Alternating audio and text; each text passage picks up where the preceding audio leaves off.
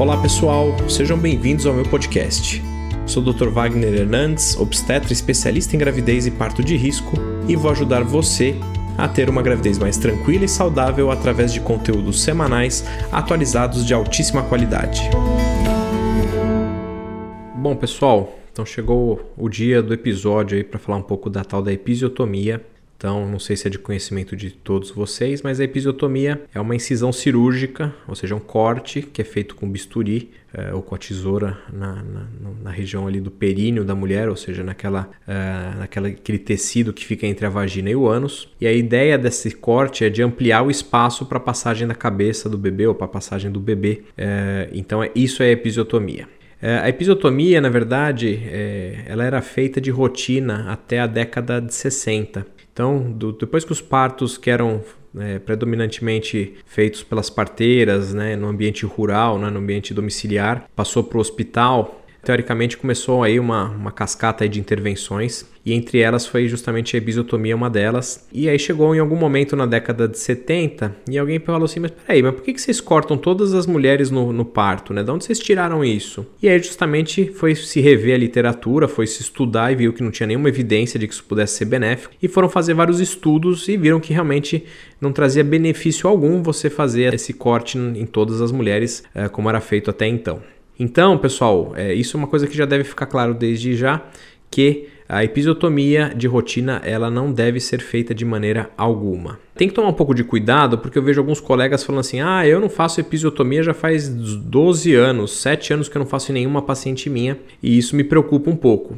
Se você for ver a Organização Mundial de Saúde, elas sabem e entendem a necessidade de alguns casos de episiotomia, então o estimado é que talvez a gente tivesse uma taxa de 10% de episiotomia, talvez fosse uma taxa aceitável, uh, e a gente tem algumas situações onde a episiotomia ela pode ser realmente uma coisa boa para a mulher. Então não é para ser também um vilão sempre. E quais são essas situações que eu, por exemplo, considero, não só eu, como todas as sociedades aí de ginecologia e obstetrícia pelo mundo consideram que a episiotomia possa ser útil? Então a gente tem uma situação mais rara. Eu, particularmente, realmente não lembro a última vez que eu fiz uma episiotomia por esse motivo, mas é quando você avalia que a distância entre a vagina e o ânus da mulher é muito curta, o bebê pode ser muito grande e, eventualmente, se o bebê passar por ali e ele fizer um rasgo, que é o que a gente chama de laceração, eventualmente esse rasgo pudesse acometer, ou seja, unificar a vagina com o ânus, que é o que a gente chama de laceração aí de terceiro, quarto graus, que são então coisas é, realmente graves, pode haver um prejuízo para o assoalho pélvico da mulher, então a mulher pode eventualmente ter uma incontinência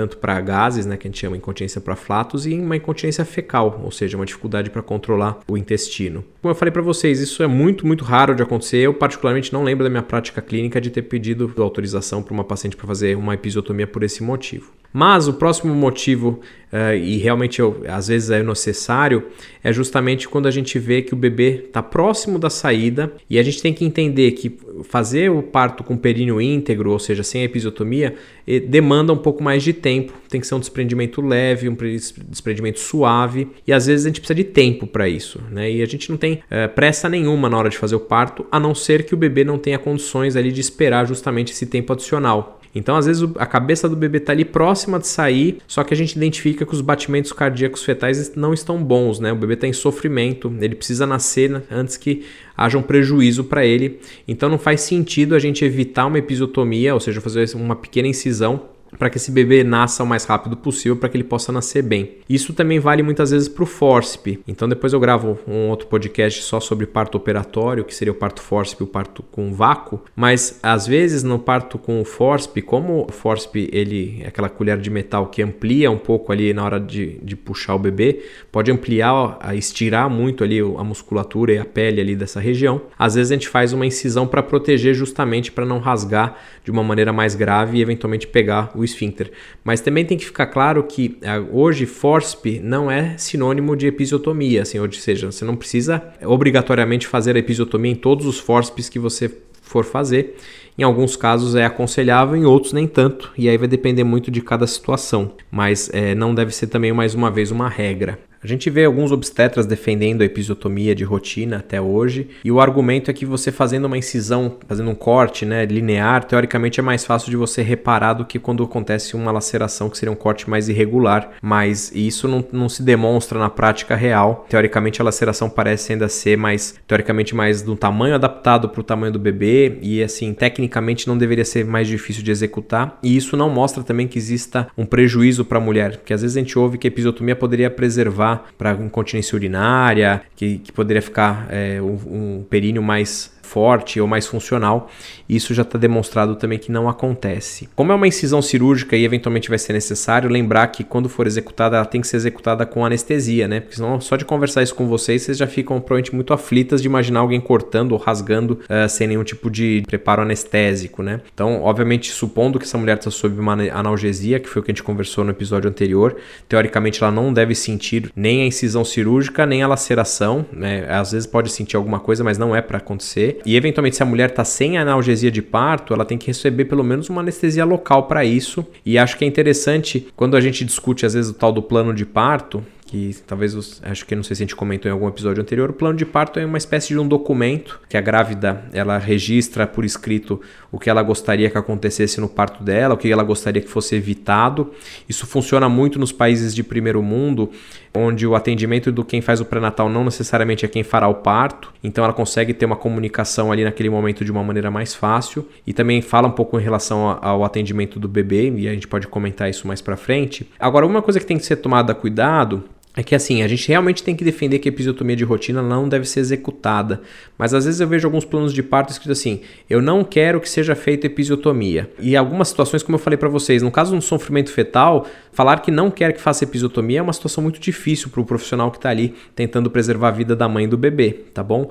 Então cuidado só com essa coisa, eu não quero, eu não, não admito. Agora, o que a gente precisa, obviamente, é de comunicação. É óbvio que por mais que seja uma situação de extrema urgência, é possível do profissional explicar para a mulher a necessidade, por que, que ele vai fazer, por que, que ele gostaria de fazer, para justamente explicar que é uma questão de proteção provavelmente do bebê ou eventualmente até para proteção da mulher.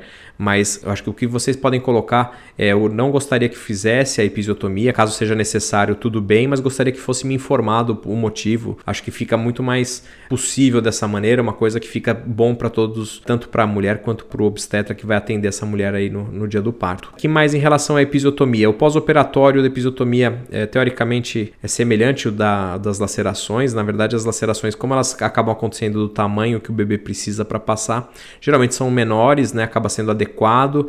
Geralmente a necessidade de uma sutura acaba sendo igual, mas teoricamente o efeito pode até ser menor. Então a gente sempre deixa com algum tipo de analgésico no pós-parto e sempre ficar de olho, porque obviamente existe um risco de infecção e abertura desses pontos também. Então, se a gente puder evitar e eventualmente fazer um parto com períneo íntegro, sem dúvida alguma que a recuperação da mulher vai ser melhor, ela vai conseguir sentar, ela não vai ter tanta dor, ela, enfim, vai conseguir ter um pós-parto bem mais tranquilo, provavelmente. Então, pessoal, acho que a ideia do episódio de hoje era bater um papo sobre episiotomia. Qual é o resumo disso tudo? Que a episiotomia de rotina não deve ser feita, ela só deve ser feita em situações pontuais, como sofrimento fetal e assim, uma coisa que a gente sabe que vai fazer uma diferença para o bebê, ou eventualmente numa situação onde você perceba que vai acontecer uma, uma lesão pro assoalho pélvico da mulher muito grave, que é o que a gente chama então de lacerações de terceiro e quarto grau. Caso contrário, acho que vale a pena ter paciência, deixar a cabeça do bebê passar com, com calma, suave, e aí, justamente tá sob uma analgesia, às vezes é até mais interessante, porque a mulher consegue fazer uma força mais controlada e às vezes esse desprendimento acaba sendo tranquilo e não lesa em nada aí o assoalho pélvico. É, relembrar do episódio da fisioterapia. Então, fisioterapia de assoalho pélvico é uma coisa muito legal para minimizar risco de laceração e recuperação também desse períneo e eventualmente até minimizar o risco de uma necessidade de uma episiotomia. Então, acho que era isso que eu queria conversar com vocês hoje. Semana que vem a gente volta com algum outro tópico relacionado ao parto. Qualquer crítica, qualquer sugestão que tiver, é só mandar para o Dr. Wagner Hernandes e a gente conversa por lá. Então é isso aí, pessoal. Obrigado pela atenção. Um abraço. Tchau, tchau.